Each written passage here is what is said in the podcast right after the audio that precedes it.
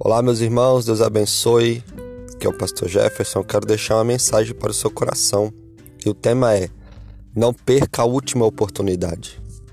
Não perca a última oportunidade. Entrando em Jericó, atravessava Jesus a cidade. Lucas capítulo 19, versículo 1.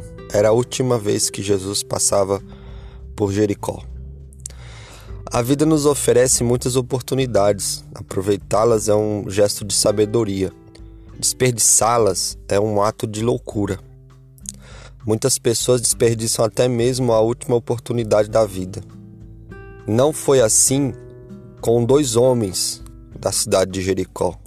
Jesus estava passando por Jericó. Era aquela última vez que o Filho de Deus cruzava a mais antiga cidade do mundo.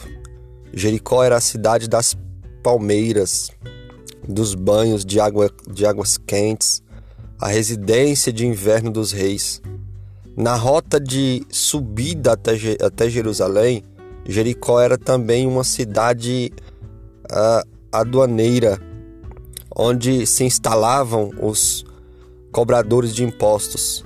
Ali Jesus salvou dois homens, um rico e outro pobre, um desprezado pela família e outro odiado pela sociedade. Em Jericó, Jesus arrancou das entranhas das trevas o cego mendigo que jazia à beira do caminho e entrou na casa de Zaqueu, o líder dos cobradores de impostos, para mudar-lhe a vida e dar-lhe o presente da vida eterna. Tanto o cego mendigo como o Zaqueu aproveitaram a última oportunidade. Muitos apenas viram Jesus passar pela cidade, movidos meramente pela curiosidade. Mas aqueles dois homens tiveram um encontro pessoal e transformador com o Senhor Jesus. O cego encontrou luz.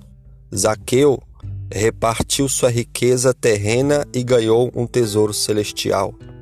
Hoje pode ser o dia da sua salvação. Não perca essa oportunidade. Cristo vai hoje passar por sua Jericó. Hoje é o dia da sua oportunidade. Amanhã poderá ser tarde demais. Aproveite esta oportunidade. Faça aquilo que você nunca fez.